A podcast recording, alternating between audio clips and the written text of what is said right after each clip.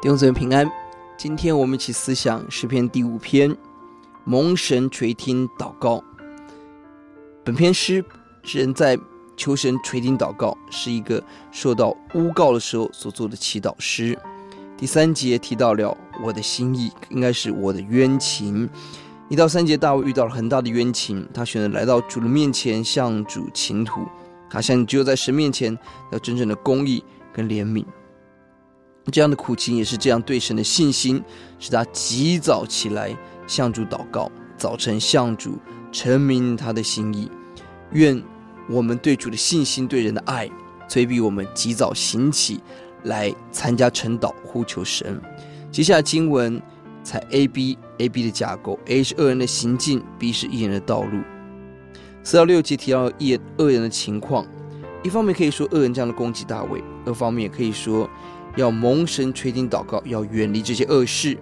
这是提到了四个恶人的行径：一狂傲，接下来是作孽、说谎、流血；形态上是骄傲狂妄，行为是作孽、作恶；言语充满了谎言，带来的结果是杀人流血。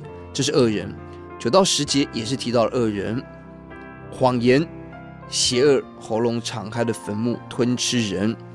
第十节他们即将说的刑罚。神要定罪他们，因着自己的计谋跌倒，因着许多过犯被赶出来。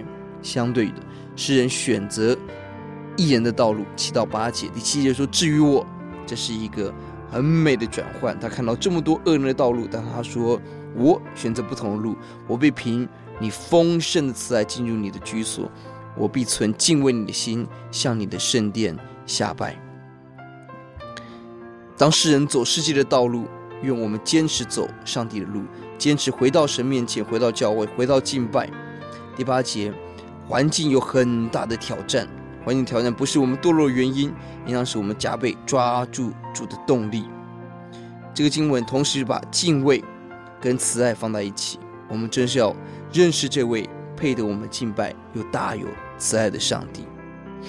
十一、十二节选择投靠神，愿我们喜乐欢呼。选择爱神，因神而欢呼。神赐福我们，如恩惠，盾牌围绕我们。